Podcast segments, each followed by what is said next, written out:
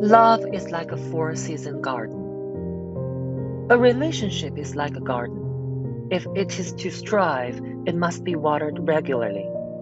Special care must be given. Take into account the seasons as well as any unpredictable weather. New seeds must be sown, and weeds must be pulled. Similarly, to keep the magic of love alive, we must understand its seasons and nurture love's special needs.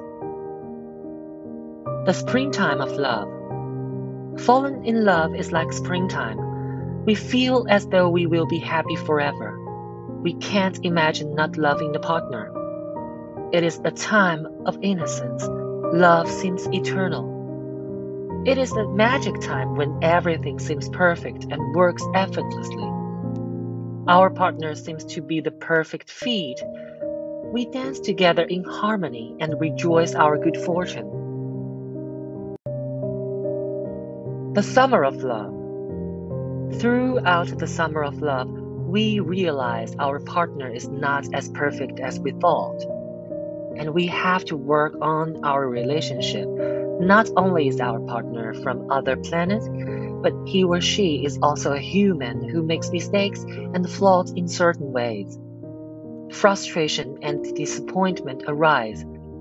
Weeds need to be uprooted, and plants need extra watering under the hot sun. It is no longer easy to give love and get the love we need. We discover that we are not always happy and we do not always feel loving. It is not our picture of love. Many couples at this point become disillusioned. They do not want to work on a relationship. They unrealistically expect it to be spring all the time. They blame their partners and give up. They do not realize that love is not always easy. Sometimes it requires hard work under a hot sun. In the summer season of love, we need to nurture our partner's needs as well as ask for and get the love we need. It doesn't happen automatically. The autumn of love. As a result of tending the garden during the summer, we get to harvest results of our hard work. Fall has come. It is a golden time, rich and fulfilling. We experience a more mature love that accepts and understands our partner's imperfections as well as our own. It is a time of thanksgiving and sharing. Having worked hard during the summer, we can relax and enjoy the love we have created.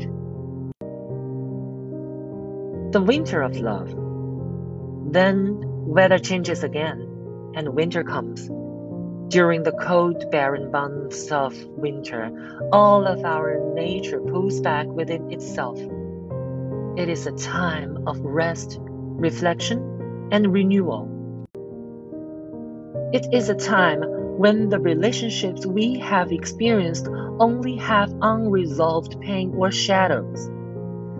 It is when our lid comes off and our painful feeling emerges.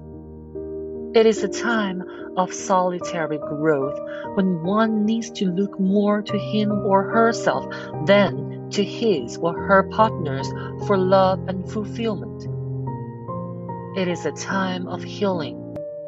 This is the time when men hibernate in their caves and women sink to the bottom of their wells.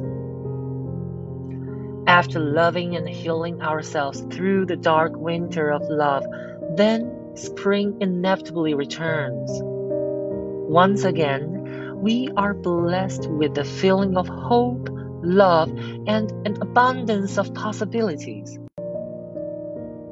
Based on our inner healing and soul searching of our winter journey, we are then able to open our hearts and feel springtime of love.